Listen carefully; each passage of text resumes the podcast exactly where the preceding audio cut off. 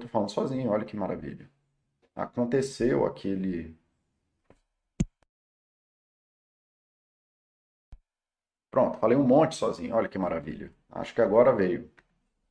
Obrigado, banner. É, aconteceu aí aquela coisa que a gente tem pânico de quem faz live, que é de estar falando para o além, falando sozinho e não tá. Acho que agora tem áudio, me confirma aí. se o áudio aparecer. Acho que agora voltou o áudio.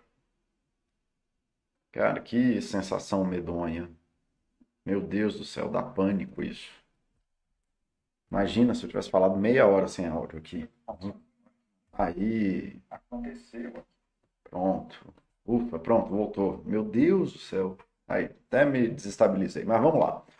Bom, vou fazer esses quatro minutos também, bem rapidinho de novo. É...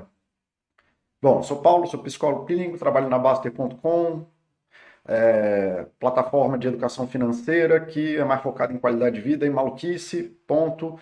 Começo do ano, tiveram um monte de posts na Baster.com sobre é, pessoas deprimidas, sem propósito, com dificuldade de ver um sentido na vida, de se ver no futuro, a galera preocupada que está fazendo 30 anos e a vida vai acabar, ou que não acertou a vida de hoje para amanhã. E eu tinha feito há uns anos atrás, 2022, essa série de vídeos, de quatro vídeos sobre propósito na Baster.com.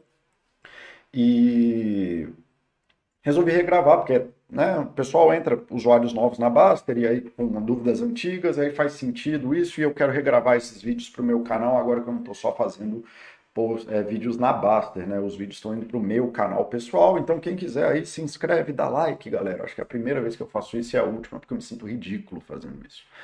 Tá? Mas dito isso, é, vamos lá, porque já perdeu aí um monte de coisa, então já perdemos um tempo do diabo aí. Bora lá, galera.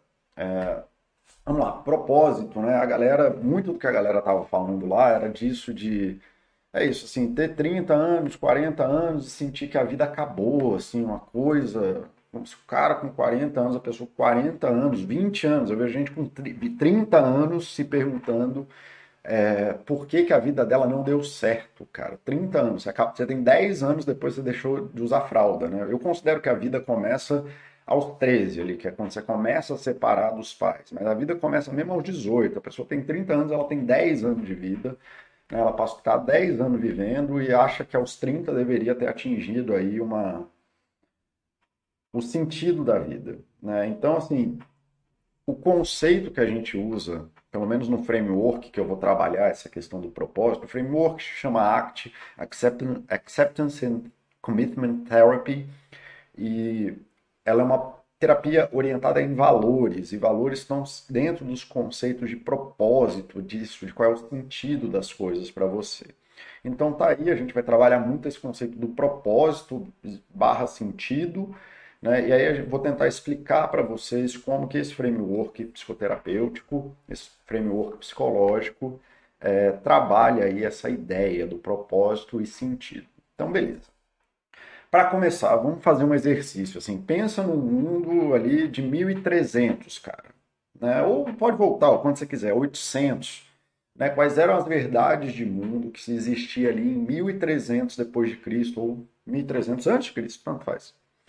Né? E qual era o sentido da vida numa pessoa que vivia em 800 a.C., em 1300 a.C.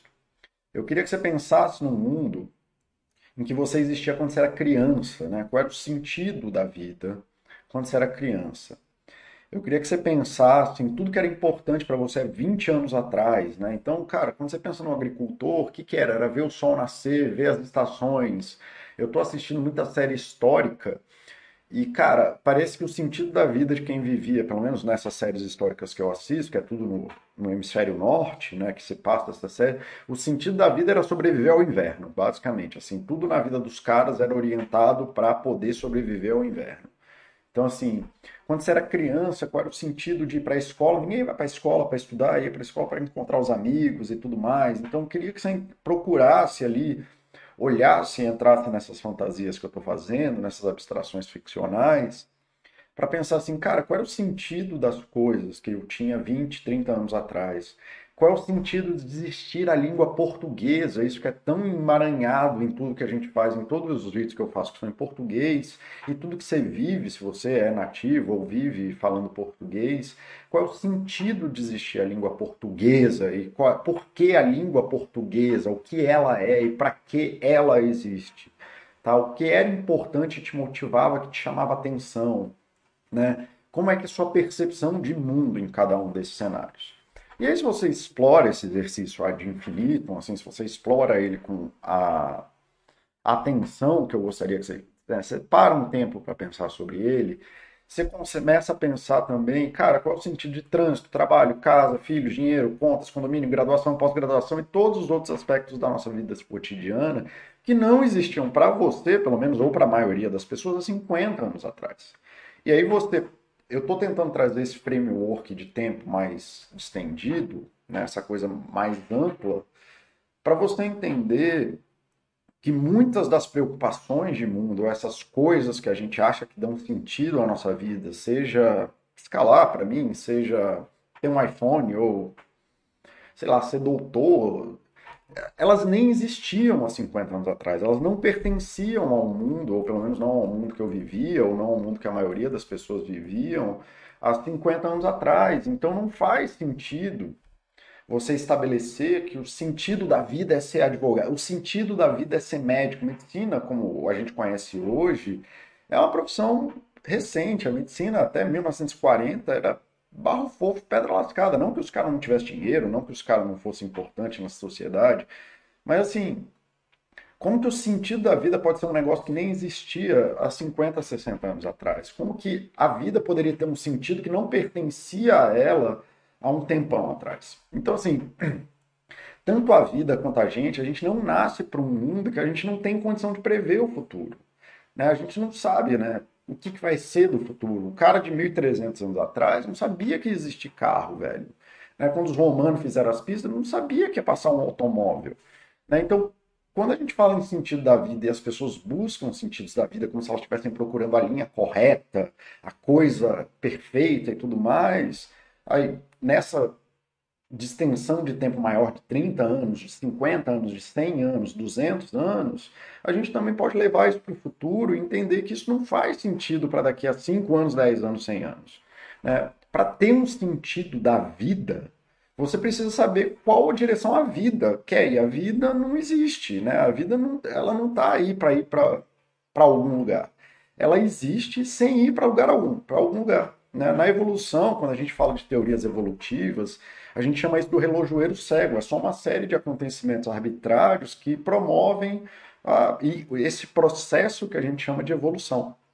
Tá? A evolução não tem um propósito. O objetivo da evolução não é reprodução, o objetivo da, da evolução não é nada. A evolução não tem um propósito. Ele é um processo que acontece e quando esse processo está em vigor, quando você tem um processo evolutivo em vigor, então pedras não estão no processo evolutivo, né, coisas vivas estão no processo evolutivo, ele está nesse processo que essas coisas acontecem, mas ele não tem uma direção, as coisas só acontecem e aí aparece um caminho.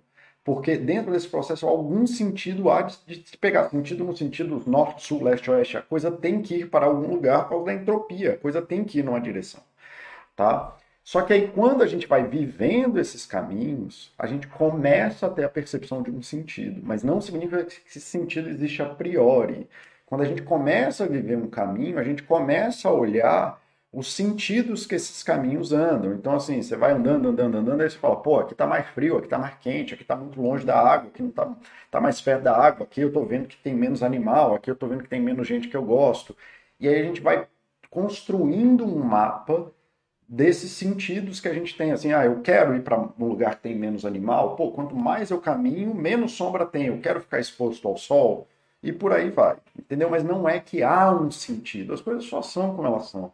E aí a gente vai percebendo esses sentidos, ou a posteriori ou a priori, às vezes, à medida que a gente caminha o caminho, mas não existe um sentido a priori, não existe uma coisa antes que determina o sentido da vida é aquele. Né? Na perspectiva evolutiva, não há um sentido na vida, ela é só um processo que acontece, tá? Então tá, sem saber o caminho, né, ou sem escolher um caminho, e aí é a coisa importante, né, que a vida, apesar de não ter sentido, não significa que você não possa elencar um sentido para sua vida.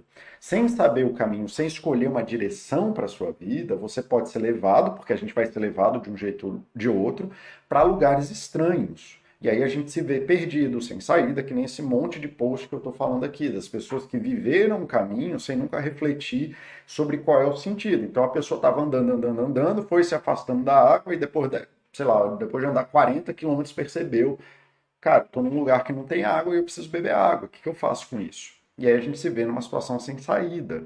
Tá? Então não é porque a vida não tem um sentido que você não pode avaliar o sentido que você individualmente, você como pessoa, você como um ser humano autônomo e capaz de tomar decisões autônomas, está dando para a sua vida. Então essa é a primeira distinção que é importante de ser feita, de que o que não existe é um sentido maior para a vida. Ou pelo menos a gente não sabe atribuir qual é esse sentido. Eu não sei o sentido da vida, eu não tenho como saber. E mesmo que houvesse um sentido para a vida, mesmo que exista um sentido da vida que seja verdadeiro, existe tanto ruído que eu não tenho como saber qual é o verdadeiro. Tá? Existem tantos caminhos que eu não sei qual é o verdadeiro. E ainda que houvesse um que é verdadeiro e eu soubesse, eu não sei qual é o caminho que vai te levar para esse sentido, que seria o melhor e mesmo que todos levem ao mesmo fim, eu não sei qual é a melhor forma de trilhar esse caminho. Se é rápido, se é devagar. Então não sei se é para direita para esquerda, nem sei se é rápido, nem se é devagar. Eu posso saber o sentido da minha vida. Você pode me falar o sentido da sua vida, eu posso conhecer ele. Basta eu perguntar e basta a gente refletir sobre isso. É simples, mas é difícil. Refletir sobre o sentido que a gente dá para a nossa vida é difícil porque isso acaba com as ilusões que a gente tem da certeza, isso acaba com algumas ilusões da segurança, isso acaba com algumas é, necessidades ou que as pessoas têm, tá, não todas, mas algumas têm, de estar num lugar de, de centro do universo onde as coisas acontecem para ela. Mas, como eu disse, se você deixar a vida te levar, a vida leva eu.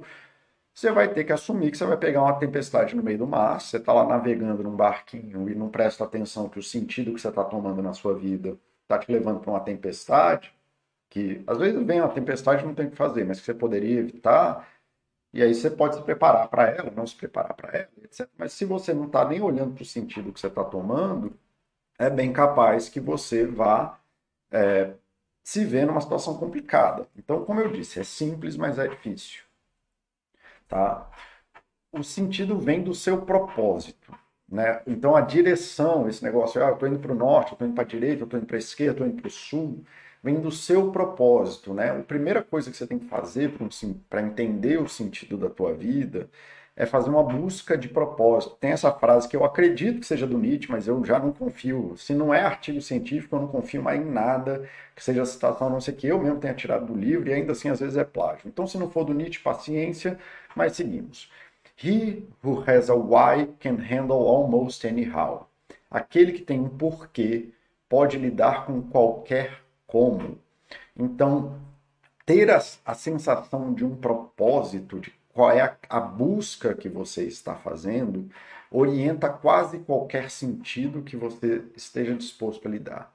Aquele que entende qual é a construção que está fazendo para a sua vida, a, consegue passar ou entender qual é o tipo de busca que ele está dando, qual é o sentido daquela busca tanto sentido no sentido experiencial, de falar eu sei por que isso está acontecendo, quanto no sentido mais pragmático, literal da palavra, de eu sei para onde isso aqui está me levando, eu sei como lidar com isso, eu sei para onde eu estou indo com isso. Os caminhos da sua vida são indistinguíveis um do outro. Você, a priori, a criança, o adolescente que vai marcar lá, na minha época era bolinha, agora é marcar a coluna né, no, no computador. Eu sou velho, gente. Né? Eu tenho essa cara de novinho, mas eu sou um idoso.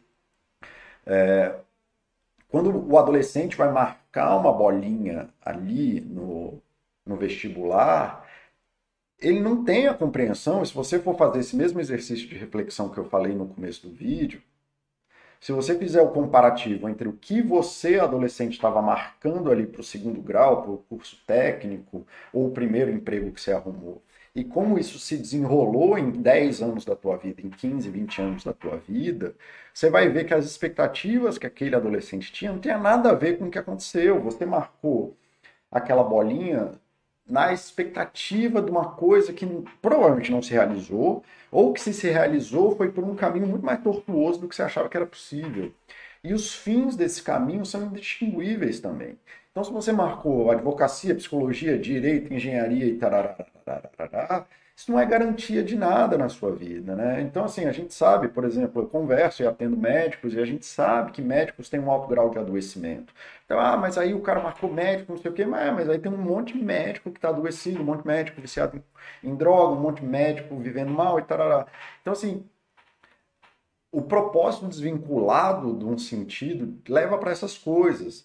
E os fins de uma vida também são indistinguíveis de, de, uns dos outros. A gente não sabe se um médico vive melhor do que um engenheiro, se. Né? Então, assim, o fim exato de uma vida, onde aquela coisa te... é uma coisa de uma reflexão pessoal, né? Tanto que você vê médicos saindo da medicina, aqui na Basta acontece isso muito.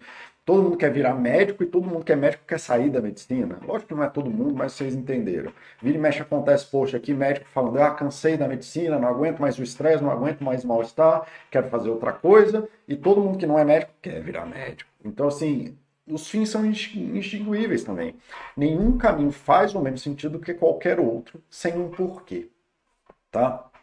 Beleza. Então, voltando ao exercício do começo, da onde vem o propósito da tua vida? Né? Qual é o sentido de falar português? Qual é o sentido da tua profissão? Qual é o sentido de morar no Brasil? Qual é o sentido de morar na sua cidade? Qual é o sentido de estar casado ou solteiro? A gente não nasce pronto ou com um mandato de ter casado com a sua esposa, de trabalhar onde você trabalha, de morar onde você mora, de falar ou não falar português. Tanto que pessoas mudam o tempo inteiro, mudam de cidade, de profissão, de escolhem uma profissão, mudam outra, e as pessoas vão se adaptando. Né? E de novo, também a evolução não é, não tem um propósito de mudança. Mudança só é uma das condições para que haja o um processo evolutivo. Enquanto a gente vive uma troca contínua com a vida, com isso que está em volta da gente, a gente fica abrindo e fechando portas que vão dando significado à nossa existência, à nossa vida. E elas vão determinando quem a gente é e o que a gente pode ser e o que a gente quer ser. O propósito que dá sentido às nossas vidas está na vida que a gente vive, nas escolhas que a gente faz para a gente mesmo. E aí, até, como eu disse, até os 18 anos, a gente meio que não faz nenhuma escolha. Esses sentidos vão sendo entregados para a gente, que nem a gente fala, ah, o português é a língua romântica do piriri, é do ritmo, é o que tem a palavra saudade e tudo mais em piriri. Mas isso não pertence a você, pequeno gafanhoto. Isso aí foi te dado pela cultura, foi te dado pela tua família, foi te dado pelos teus pais. E quem nasceu no Japão, no, na Alemanha, no, na Coreia, nos Estados Unidos, vai ter todas essas experiências, esses sentidos. Então, até os oito anos, mais ou menos, esses sentidos vão sendo entregues a você sem que você faça uma escolha objetiva dos seus sentidos. Você não escolhe as suas você não escolheu nem suas amizades. Suas amizades foram muito mais definidas pela escolha que seus pais fizeram de te botar num colégio ou outro, do que você escolher alguma coisa. Quando eles te mudam de colégio, que é o drama dos adolescentes, né, as amizades caem, eles ficam mal com isso e piriri pororó. Então, assim, veja só, né, que coisa. Tá? Deixa eu ver aqui se o pessoal tá falando alguma coisa. The Banner, bom dia, querido. Oxi, bom dia, querido. Fala Denzel Rich. É, então tá, ninguém tá falando nada, eu continuo aqui falando rápido do jeito que eu sempre falo.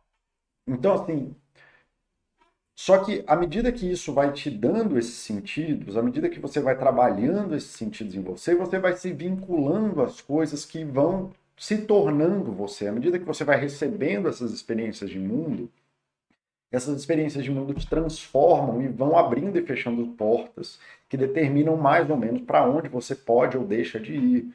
E isso começa a dar o sentido da sua vida, mas ainda assim, nesse começo de vida, esse sentido é entregue a você, você não tem pouca autonomia para isso.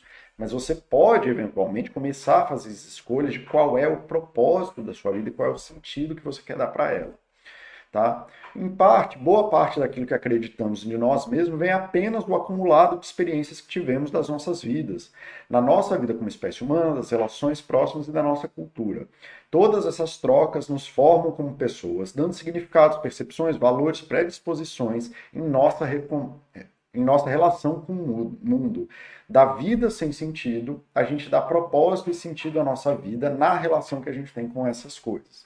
Então, quando você vai pensar em propósito, Você está pensando naquilo que a vida te transformou até aqui e dentro das tuas avaliações de experiência mesmo, daquilo que você viveu, aquilo que se tornou significativo para você e que você está disposto a viver como busca.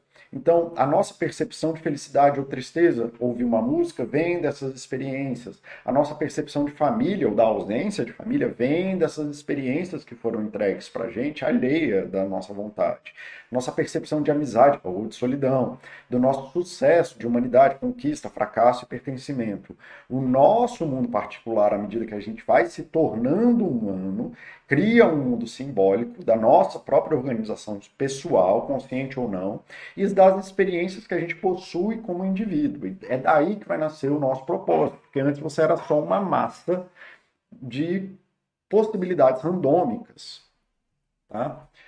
E assim como você desenvolveu afinidades para algumas coisas, do tipo casar com a tua esposa, namorar com a sua esposa, gostar de um estilo de música, ou piriri pororó, ou torcer para um time de futebol ou outro, né, nós nos sentimos mais capazes em relação a certas atividades em detrimento de outras. Então, eu quero ser psicólogo e não quero ser piloto de helicóptero. Eu não tenho o menor interesse em pilotar helicóptero. Isso não diz nada sobre o piloto de helicóptero. Lembra que eu falei que os caminhos e o fim são indistinguíveis?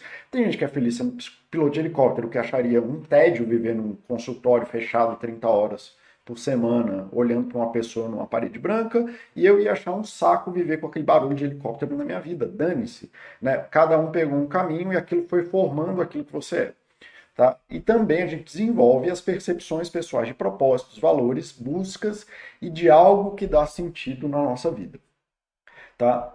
E por serem, né, é muito difícil perceber os nossos propósitos, porque elas são coisas diretamente ligadas às nossas experiências como pessoa. É uma coisa individual, não é uma coisa, né, é a soma bruta das experiências da tua vida. Não é um negócio que vai aparecer do além, não vai vir um negócio amanhã distinto da tua vida que vai te dar esse propósito. Esse já está lá, dessa soma bruta começa a aparecer um sentido dessa probabilidade de portas que foram se abrindo e fechando na tua experiência de vida.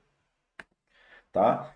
Por, e não existe um momento na tua vida, assim, você pensa lá no exemplo do, de ser advogado, você foi lá, marcou a bolinha, qual é a hora que você virou advogado? Foi quando você marcou a bolinha do vestibular?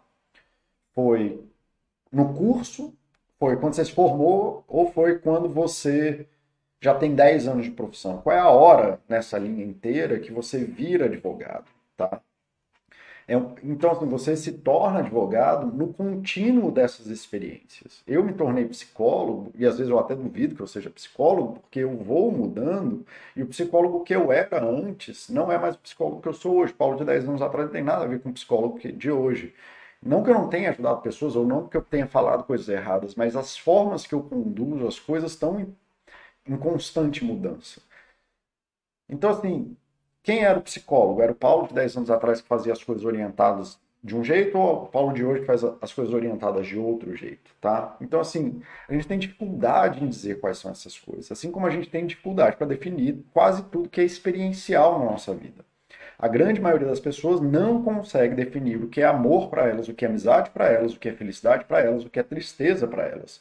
Teve até um post que um cara falou aqui na comunidade esses dias que não, amigo simplesmente é, ter filho simplesmente é, amor não se explica, essas bobagens que o povo fala. Muito pelo contrário, só diz do quanto você é incapaz de falar das suas experiências, especialmente as positivas, da sua vida, tá? E o quão pouco você reflete sobre o impacto positivo das coisas na sua vida. E como essas, você está sendo guiado pela, por essas coisas sem nunca ter tido uma reflexão profunda de como essas coisas te puxam ou te empurram para certos lugares. Tá? E é por isso que é difícil definir nossos propósitos, mas não é impossível. Né? Vamos caminhar com isso. Tá? Não é comum.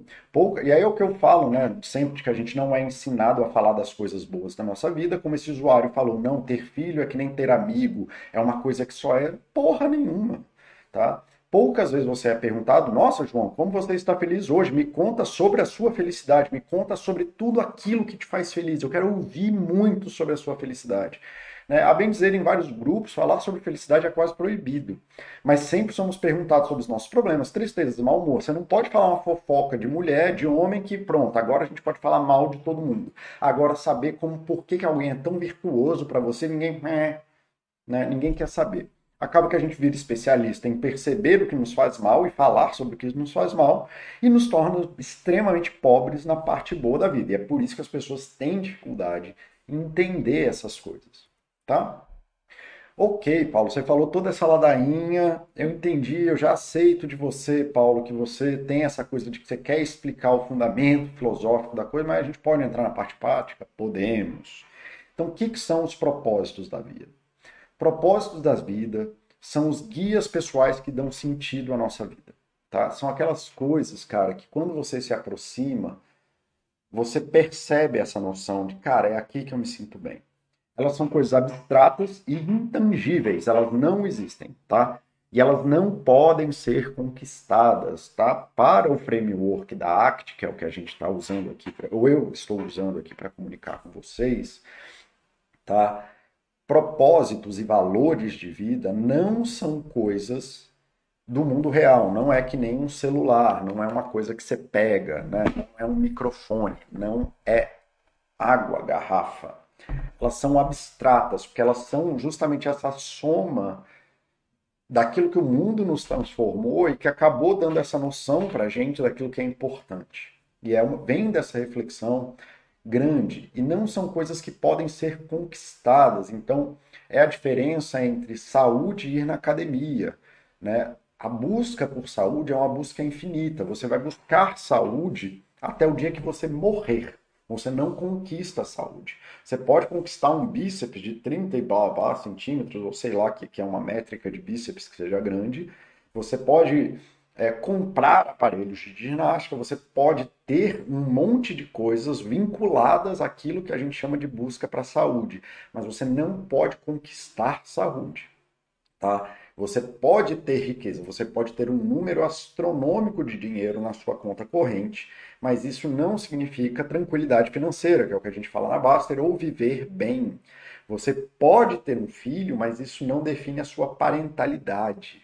Né? Existe uma diferença entre você ter um filho e você se propor a caminhos em que você vai criar esse filho, se conectar com esse filho e viver a sua relação com esse filho existe ter um filho, que você pode abandonar, você pode bater, você pode brigar com ele, você pode gritar com ele, você pode fazer um monte de coisa aí, você pode abandonar ele, você pode fazer mil coisas, e que, sem nunca fazer uma reflexão sobre a sua parentalidade. Ter um filho é fácil, ser pai e mãe é difícil.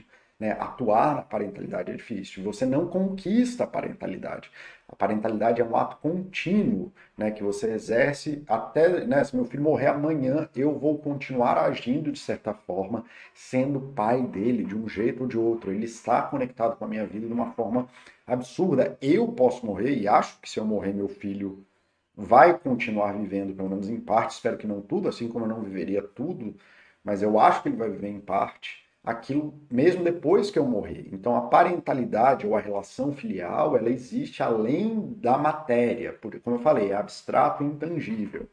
Né? Você ser marido, esposa e um casamento. Quem acha que casamento é andar com um anel no dedo, que é tangível, é concreto e existe, provavelmente não entende nada sobre casamento e o que é a dedicação contínua dentro de uma relação com o teu esposo. E é daí que vem os absurdos que as pessoas falam, e ah, não, meu marido deveria fazer isso, meu marido, minha esposa deveria fazer isso, bibi, blá, blá, blá, blá, blá. Entende nada, é uma pessoa que está egocentrada pensando na relação com outra pessoa.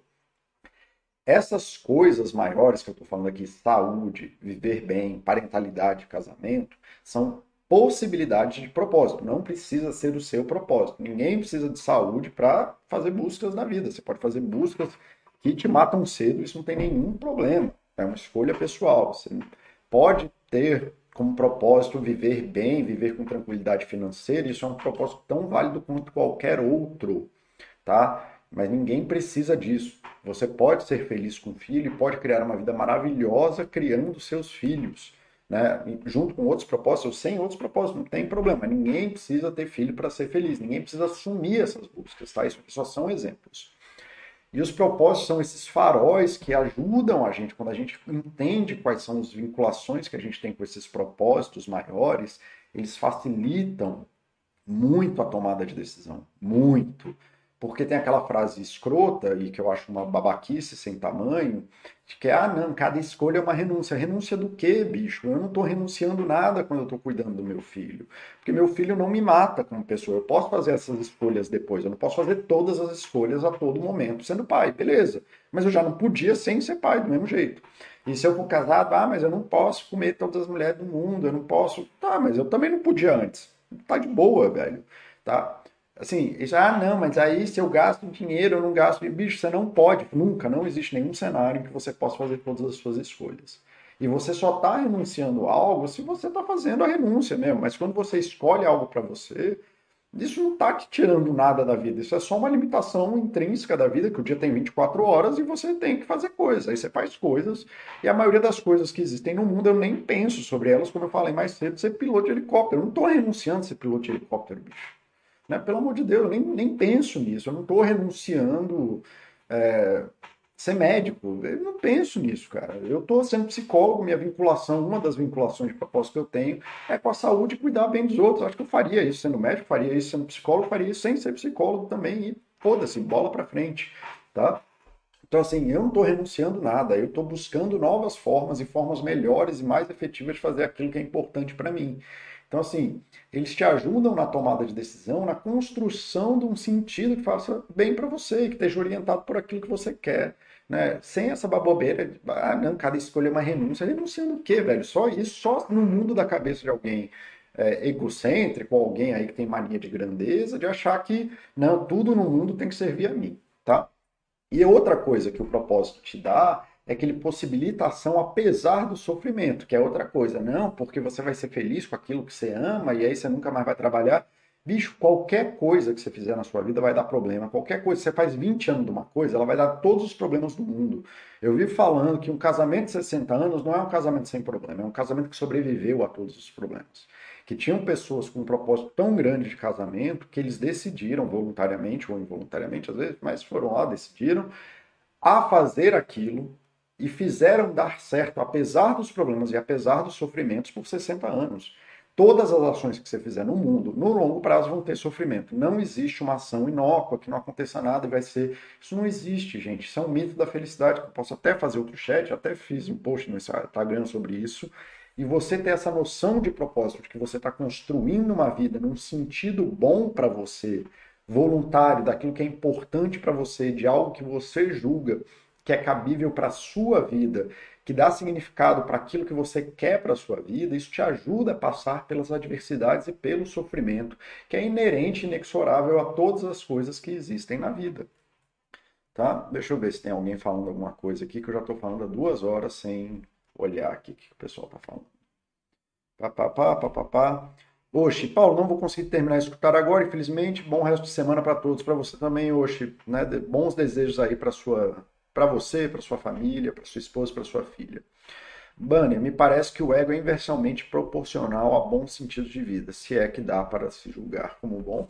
Cara, eu acho que sim, não sei se é a linha que você ia falar, Banner, mas o ego, né, como eu falo muito do ego como processo, e até nessa série eu vou falar disso como ego como processo, ego como uma coisa contínua, se você tem um ego maleável, se você entende que a vida demanda mudança e que você vai precisar mudar na vida, é, essas mudanças facilitam que você faça essas buscas, né? De que você, na busca de um propósito, encontre sentidos cada vez melhores ou maiores, ou que consiga passar por caminhos difíceis da tua vida.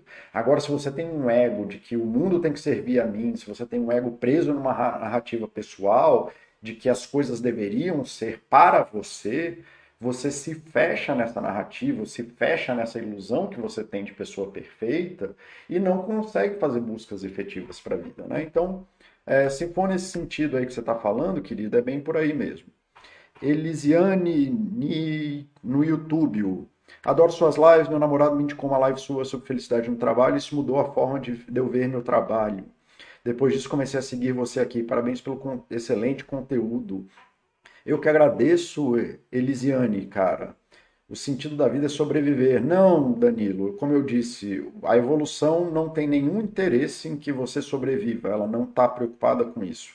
Tá? Inclusive, 99% daquilo que estava vivo já morreu, e dos 190, deve estar perto de 200 bilhões já de pessoas que existiam na vida, todas elas morreram.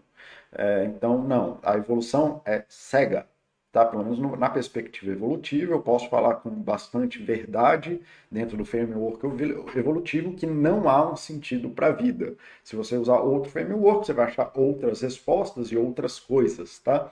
Mas dentro da perspectiva evolutiva, não há sentido. O sentido da vida não é viver, não é sobreviver, não é evoluir, não é reproduzir, não é nada. A maioria das as pessoas tem muita dificuldade em entender isso, tá? Na evolução ela tem três coisas que ela precisa para existir um sistema evolutivo, que é variabilidade, reprodutibilidade e pressão ambiental. E o sentido da vida não é passar por dificuldade, o sentido da vida não é reproduzir, o sentido da vida não é variabilidade. Só são, com, são coisas que você precisa, são condições para que o sistema seja evolutivo. Tá? Além disso, é um, a gente que está inventando moda para isso. Tá? A gente está falando de um processo cego, não é um processo diretivo. O sentido da vida não é sobreviver, e se todo mundo morresse hoje, a... poderia aparecer outro processo evolutivo que não está nem aí para que a gente fez ou deixou de fazer. A vida, né, dentro da perspectiva evolutiva, dentro do framework evolutivo, não há um sentido a priori para a vida. Né? Isso demandaria que a vida soubesse e quisesse algo do futuro. Ela ia querer, ela ia ter que saber o futuro para botar a gente nesse sentido, né? E ela ia ter que saber que lá no futuro aquilo tem que ser conquistado, que é uma maluquice, porque a vida não tem consciência, a vida é só um processo, e ela teria, então ela tem que saber o futuro e botar a gente nesse caminho de futuro. Bicho, é, é muita é muita esoteria aí, eu não, não curto não. Boa tarde, ouvi falar que para aquilo em que ouvi falar que olhar para aquilo em que dedicamos o nosso tempo é um dos melhores indicadores aquilo que damos importância. O que você acha? Se eu não me engano, essa frase é minha, inclusive, Suzana. Não sei se ela é minha, mas eu falo muito isso. Eu não sei se obrigatoriamente ela é verdade. Eu vou falar ela um pouquinho mais no final do vídeo. É, mas esse é um dos primeiros indicadores. Indicador não é uma coisa que define algo, ela só é um indicador, ela indica coisas. Mas sim, geralmente, onde você gasta seu tempo de uma forma geral e de uma forma bem pragmática, ela diz aquilo que é importante para você em algum grau, porque mas existem pessoas que estão em situações de controle, estão em situações abusivas, estão em situações de limitação de tempo ou limitação de acesso, né? Então assim, de um jeito bem simples, você falar que um catador de lixo no lixão é, se importa com o lixão ou se, é, que aquilo é a importância da vida dela é complicado. No sentido disso, é, dependendo de como que você interpreta essa frase, ela pode ficar, te levar a caminhos complicados. É, falar assim, ah não, o sentido da vida dele, o que é importante para a vida dele é catar lixo, ele faz isso oito horas por dia. Muito provavelmente ele está lá porque ele não tem emprego melhor. É, mas talvez seja o trabalho, talvez ele seja uma pessoa dedicada para o trabalho. Aí a gente volta para as abstrações que eu falei. É importante você olhar para essas coisas do sentido da vida num caminho abstrato. Né? Você pegar a coisa no literal geralmente vai complicar isso e vai levar para essas conclusões meio piradas. Mas sim, um dos primeiros indicadores que você pode ter é simplesmente monitorando é, onde a pessoa gasta mais tempo da vida dela. Né? Assim, você vê assim, a pessoa gasta muito tempo no bar, você pode falar que o sentido da vida dela é o álcool, mas na, a bem da verdade, existe muito pouca gente que é alcoólatra sozinho. Né? Muitas vezes o. Muita gente, né? Ninguém vai para uma festa encher a cara sozinho, ninguém senta no meio do, do chão da boate sozinho. Então, cabe essa interpretação abstrata. Aí eu faria geralmente a interpretação, pelo menos a mais rasa que eu faço, ou é a que eu começo, geralmente, mesmo que ela se prove errada depois, de que a pessoa que bebe muito no fim de semana e vai para muita festa, ela não é party, ela é social, né? Que ela é uma pessoa que está muito vinculada ao social. Ela, ela dá muita importância às percepções sociais, aos eventos sociais e como ela vive esses sociais. E o álcool geralmente está ali no meio. Tá? Não sei se fez sentido, Suzana. Se você quiser que eu explore mais isso, eu exploro. Ok? É, seguindo, galera. Falta muito ainda? Só para eu. Deixa eu só ver se falta muito aqui para poder entender como. Não, acho que vai dar tempo sim. Beleza. Pá, pá, pá, carregando. A internet está lenta, muito lenta. Eu não deveria ter feito isso. Deixa eu ver aqui se alguém falou. Boa tarde, Lorde da Moeda. Faz tempo que eu não te vejo aqui, querido. Bom vê-lo por aqui. Deixa eu ver se alguém mais falou alguma coisa no YouTube. Não. Beleza. Tá. O que, que não é um propósito, galera? Ações específicas. Propósitos não são definidos por uma ação. Frequentemente é necessário mudar o sentido da sua vida para buscar um propósito. Por exemplo, a paternidade, né? Então, assim, o que te define pai? O que te define pai não é trocar fralda. Isso pode ser ou não ser uma coisa que é, faz parte da vida do pai por N motivos, ou não, ou sim ou não, talvez. Gente, eu não vivo nessa, nessa maluquice, tá? É, o que eu sei com certeza, e o ponto do trocar fralda que eu estou querendo falar aqui, é que vai chegar uma hora que seu filho não vai mais usar fralda, e aí você vai ter que fazer outras ações. E aí você vai ter que mudar o sentido das suas ações para continuar sendo pai, continuar sendo mãe. Você é um ótimo pai ou mãe se você ensina seu filho a ler, ou ensina soma para ele, mas depois que ele aprendeu a soma, você tem que mudar aquilo que você faz para continuar no processo de ser um bom pai, uma boa mãe. E por aí vai. Então não existe uma ação específica que defina um propósito. Um propósito é aquilo que é um, norte no e que vai direcionar as suas ações para esse lugar que é um lugar bom. Tá? Outra coisa que não é um propósito, objetivos. Chegar a um número de salário, peso, academia, é, chegar academia é só um número, sentido que você dá em sua vida depende muito mais daquilo que você dá um número. Então, dinheiro, cargo, é, anel no dedo para casamento, número de pessoas que você pega na balada, quantidade de coisas que você não é um número, tá? Objetivos são importantes para te manter andando dentro de um propósito, mas objetivos não são um propósito, tá? Inclusive a gente sabe que pessoas que trabalham por objetivo e que vivem na, na corrida dos ratos de objetivo, de sempre correr mais um, uma milha, em, ou um quilômetro, uma metro, sei lá, geralmente são mais infelizes do que pessoas que vivem por valores e propósitos, que é o que eu estou falando aqui. Então, lembrem-se, você não conquista valores, você não conquista propósito, tá? Você pode ter objetivos intermediários que dão, que fazem parte do sentido daquilo que você fala. Tá, eu quero chegar lá na frente, eu preciso andar 100 quilômetros, então vou dividir isso de 10 em 10. E aí você tem pequenos objetivos para essa coisa que é maior. Mas objetivos não são propósitos. Você ter mais ou menos dinheiro na sua conta, você ter ou não pai, nada disso é. Os resultados de uma ação também não são propósito. Frequentemente, uma coisa que produziu resultados positivos para você pode fazer mal em outro momento. Então, se você faz algo hoje que faz bem e daqui a pouco ele faz mal, isso não interessa para o propósito, tá? Frequentemente as coisas mudam de valor na nossa vida e a gente tem que fazer coisas diferentes. É a diferença, por exemplo, entre estudar e profissionalização. Muita gente que eu conheço que sai da faculdade, como a gente é uma pessoa a vida, de forma geral, nos transforma melhores naquilo que a gente faz. E se você passa cinco anos estudando numa faculdade, passa. E na verdade não é cinco anos estudando na faculdade, você vem da, de 4 anos de idade até os 22, 23, 24 anos estudando, você tem 20 anos em que você foi treinado a estudar. Mas aí você entra no mercado de trabalho, você precisa desenvolver isso que o pessoal chama hoje soft skills, é selling skills, então as habilidades de comunicação interpessoal, é, habilidades de venda, gerenciamento de projetos, é, controle de piriri pororó, isso geralmente não tem nada a ver com as habilidades de você estudar. E o que acontece muitas vezes é a pessoa que não quer aprender isso que ela não sabe fazer e acaba se travando nas habilidades de estudar, porque ele era um bom estudante, mas ele é um péssimo profissional, ou não sabe ser profissional. Então, o fato de ter estudado bem e ser um bom estudante não diz que você está na busca do propósito se aquilo que você precisa agora é aprender a ser um profissional técnico.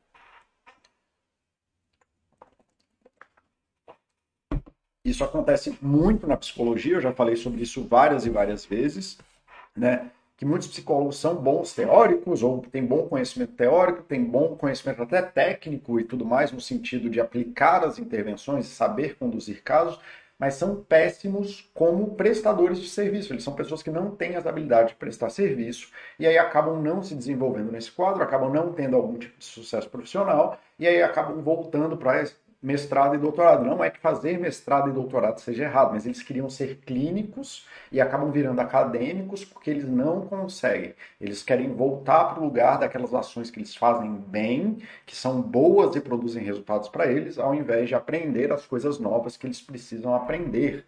Tá? Então, o resultado de uma ação também não define aquilo que você. como você está indo para um propósito. É...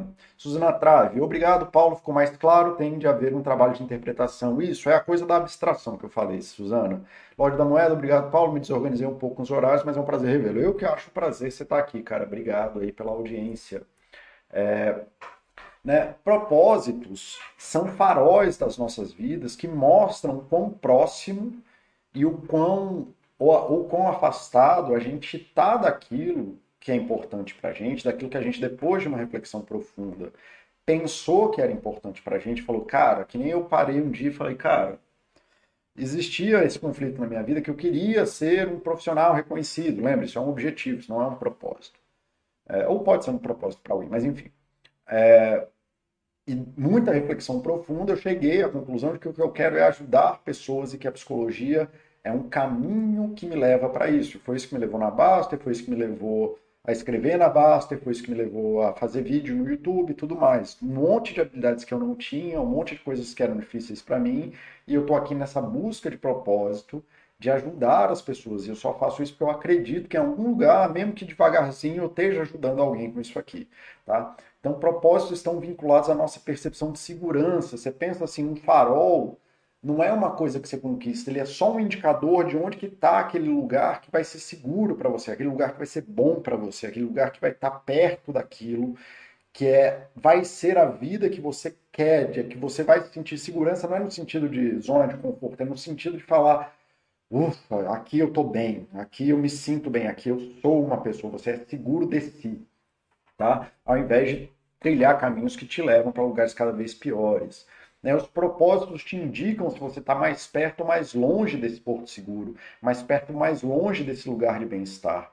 Se estamos mais perto ou mais longe de sermos as pessoas que a gente idealiza ser. Tá? Eles indicam se a gente precisa mudar de curso nas nossas ações para não nos perder na maluquice da vida. Que é isso, eu estou ali, estou malhando, não sei o que, aí eu fico doente.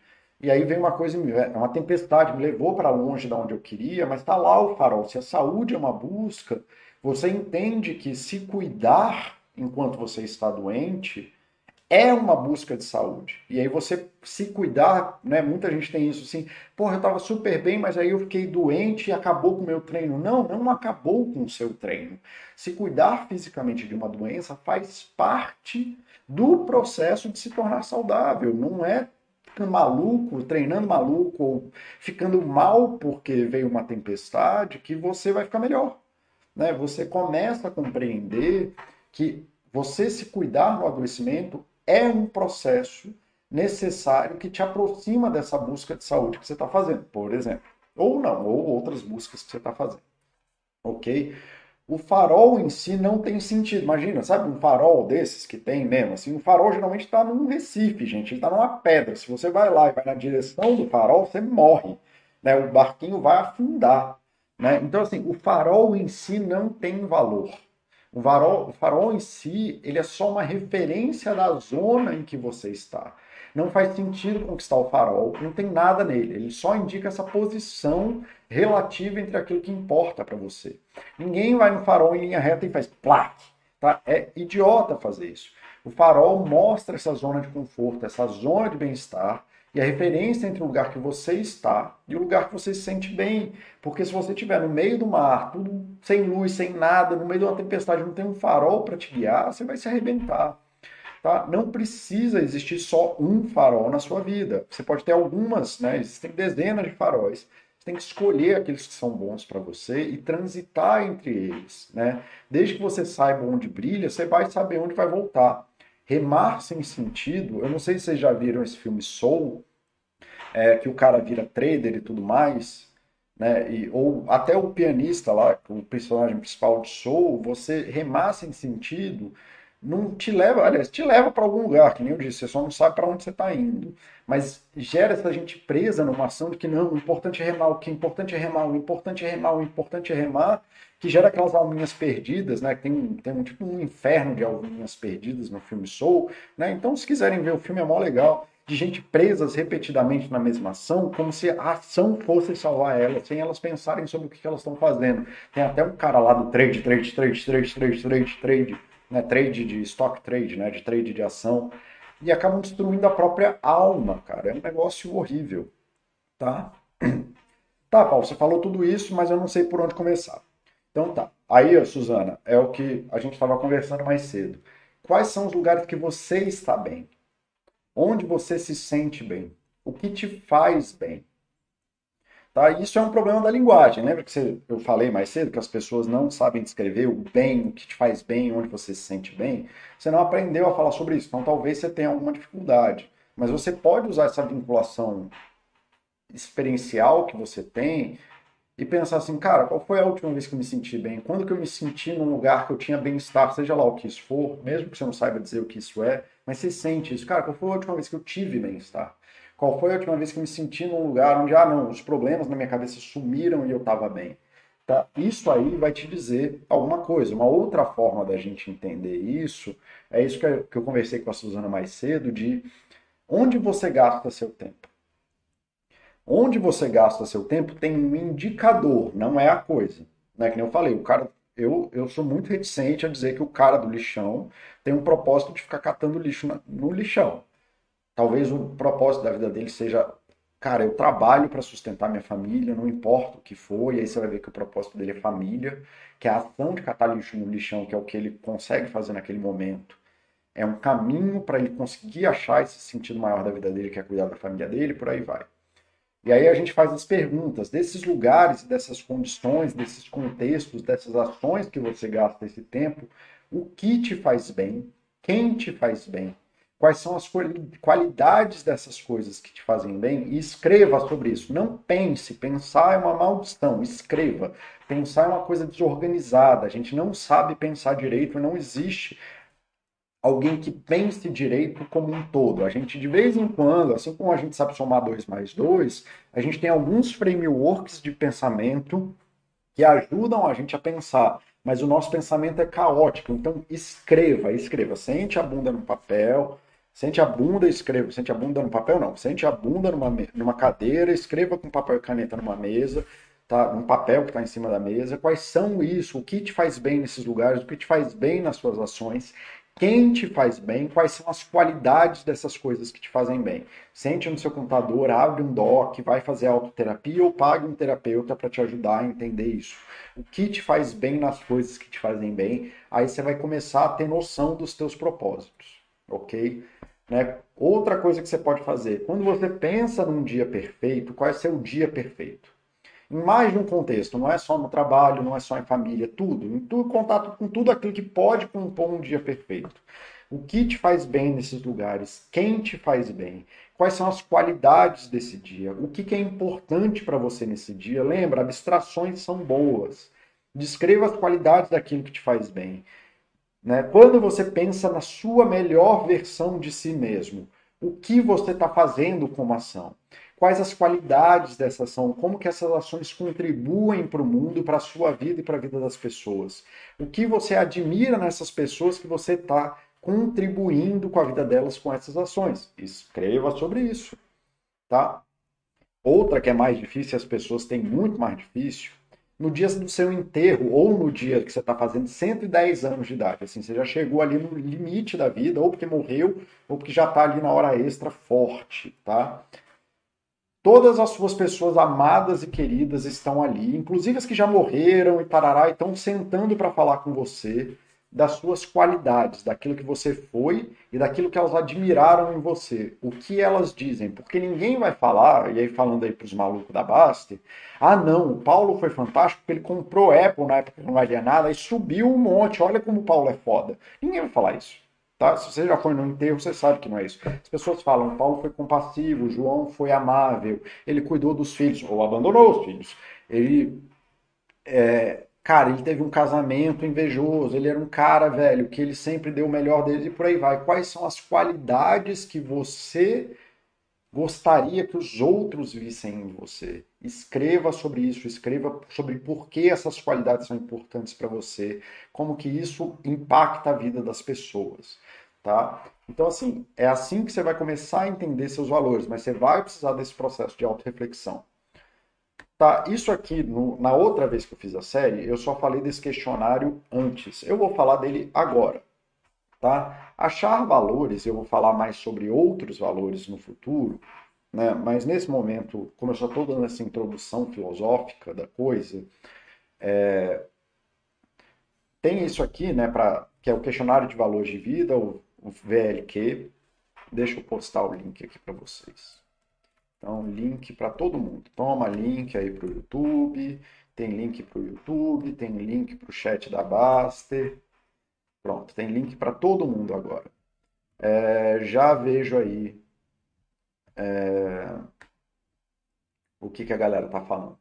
Então, no VLQ, você vai olhar aqui, ó, instruções. Abaixo estão listadas áreas de vida que são valorizadas por algumas pessoas. Então, assim, é, é aquela coisa, é o mais genérico possível, tá?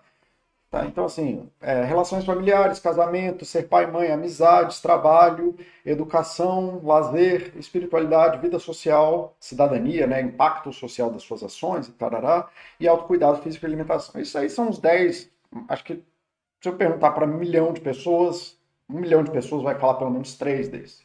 Não precisa escolher todos, não precisam ser todos, até porque não é isso o exercício. Você marca aquilo que você, numa reflexão pessoal, olha e fala assim: ah, tá, relações familiares são importantes para mim. Aí você vai lá e marca o quanto que é importante. E aí você dá uma nota de 1 a 10 aí em cada um desses e tarará. E aí isso aqui é do ponto da tua alta reflexão, beleza? Tá. Então tá aqui, isso aqui você nem precisa disso aqui, porque só são duas páginas, é um negócio besta e trivial. Talvez eu até faça um negócio aí para Baster pra gente brincar disso, porque não brincar com programação de novo. Quem sabe eu faço um aplicativozinho rapidinho para poder fazer um treco desse, tá? E aí, uma vez na semana, você vai, vai marcar o quanto que você agiu em concordância dessas ações, quanto que você deu importância para isso, uma vez por semana, para cada área disso. E aí aquilo que você marcou que era um e era um aqui em cima, tá tudo bem. Foda-se, é isso. Não era importante para você, continua sem ser importante, você não deu importância. Mas aí quando o cara fala que o importante dele é ser companheiro, ser pai e tal, não sei o quê, mas é que ele briga com o filho tal, aí você começa a ver essas coisas que não se fecham, tá? Então é um exercício bem simples, dessas 10, mas você pode riscar um a um aqui, por exemplo, eu não tenho lá muita. É, muita relação familiar, não tenho mesmo, assim, eu vivo muito mais com os meus é, amigos e etc., do que com família. Com meu filho eu vivo bastante, mas aí vem aí a paternidade, já tem aqui embaixo. É, enfim, então para mim isso aqui é menor e tal, tá tudo bem, tá? E aí, beleza, e eu vou aqui e marco, ah, não dei importância nenhuma para isso hoje, não dei importância para nenhuma, foda-se. Mas ser pai é super importante para mim. E aí, pô, eu, eu marco lá em cima que é 10 e aí coloco que aqui é zero, então tem uma dissonância aí entre o que eu quero. Então é um exercício bem fácil, né? Você escreve aí 10 coisas, pode ser essas 10 coisas, pode ser coisas diferentes, mas você marca aí 10 coisas que você fala, ou 5 coisas, ou uma coisa, tanto faz, e na, uma vez por semana você fala, cara, o quanto que eu de fato estou é, agindo em, em concordância com isso que eu falei que era importante. Beleza, galera? O que eu tinha para falar era isso. Eu vou só responder aqui é, o que as pessoas estão falando e já vou encerrar a live porque eu já estou atrasado. Então, meu paciente, se estiver me assistindo, foi mal aí o atraso hoje. Beleza? É, já chego aí. Então, já... Tá, beleza. JJC, boa tarde. Como saber se o propósito fixado não é um auto-engano? Cara, faz bem para você? É, tipo assim, você tá num lugar, o negócio te faz bem? Então, assim, eu não iria na linha do auto-engano eu só consideraria auto-engano se a pessoa estivesse fazendo algo medonho, assim, no sentido de injetar heroína. Não, o propósito da minha vida é injetar heroína. Cara, porque até mesmo se. E aí, de novo, aí entra na coisa da rigidez das ações. Como eu disse, assim, é se o treco te faz bem. Se o treco te faz bem, nego, vai lá, bicho. Agora, assim, ah, não, o que me faz bem é roubar banco. Aí, Aí, cara, não é um problema de psicologia, né? É um problema de moral. É que nem eu falo, o pessoal me pergunta assim: ah, qual é o adoecimento mental do líder do tráfico que está na prisão federal? Não sei, acho que ele não tem adoecimento mental, acho que ele é mau.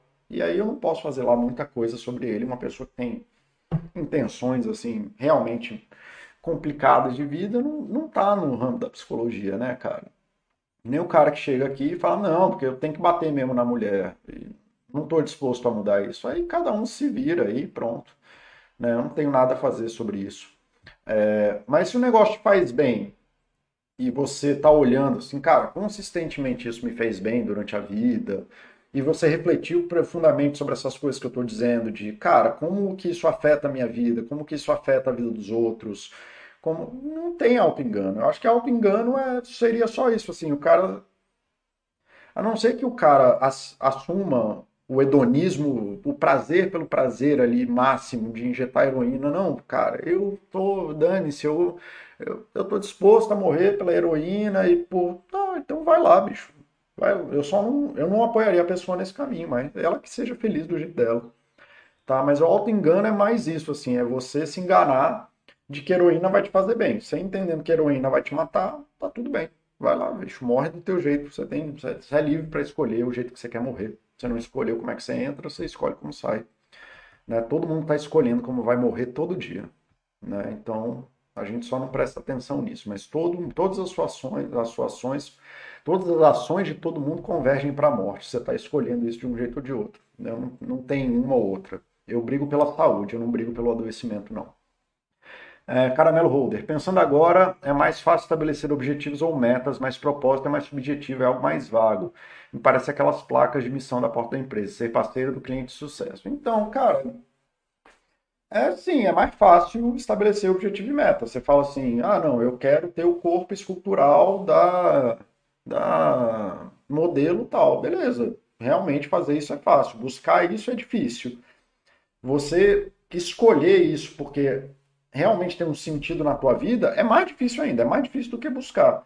Mas aí é, é isso, você busca uns objetivos sem entender as metas, sem entender os propósitos e sentidos que você leva, aí é a frase que eu digo, você, você não sabe tanto que você pode ficar miserável quando você consegue aquilo que você quer. Aí você tem os caras aí que junta dinheiro, mas aí briga com a família. Os caras que são podres de rico, mas estão morrendo numa cama de hospital sem ninguém ver. O cara que morre sozinho numa casa demora três dias para achar ele. O cara que. Sei lá, a mulher que está lá com um corpo escultural, mas na verdade é anoréxica. A modelo que é anoréxica, né? Porque geralmente modelos têm algum distúrbio de alimentação barra dismorfia corporal. E é anoréxica. E então é isso, assim, você tem um alcoólatra que morre de cirrose, e aí você. É isso, assim, você quer ser o bom vivan que vai viver para agradar os outros e tirar um, aí você vai ter cirrose, e é isso, vai sangrar pelos poros. Então, tipo assim, é, pode ser difícil, mas é isso, assim, mas você quer viver uma vida. E assim, até porque existe uma porrada de estudo dizendo que quem vive por meta e objetivo vive na esteira do rato. E mesmo quando o cara tem um grande accomplishment, conquista um negócio mega na vida, essa felicidade dura, sei lá, no máximo três meses. Depois ele entra num vale de depressão, procurando a próxima corrida. Aí cada um faz o que quiser, cara. Eu aprendi muito isso aqui na Baster, já era uma coisa minha, mas tal, eu aprendi muito na Baster isso. É, eu sempre pensei muito, Caramelo, sobre saúde e a distinção entre saúde e doença e tudo mais, e piriri. E eu decidi muitos anos atrás que eu ia viver para saúde, eu não ia viver para doença, sacou?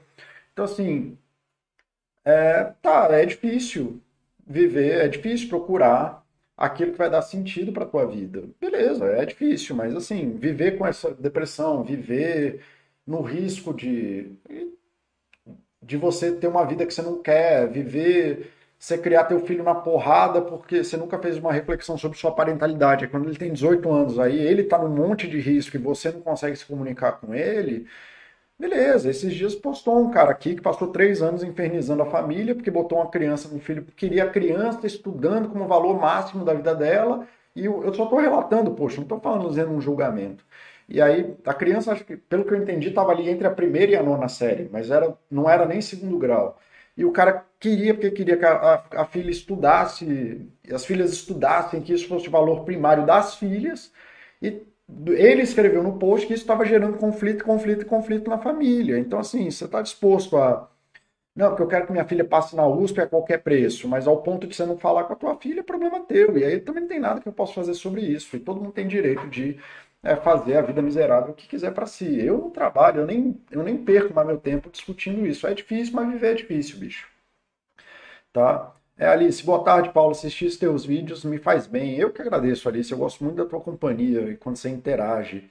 É, Suzana Trave, que frase? É, eu, como eu, eu, falei esses dias, não sei, acho que foi no começo desse vídeo que eu geralmente falo. Eu falo coisas que as pessoas não gostam, eu falo com muita frequência coisas que as pessoas não gostam.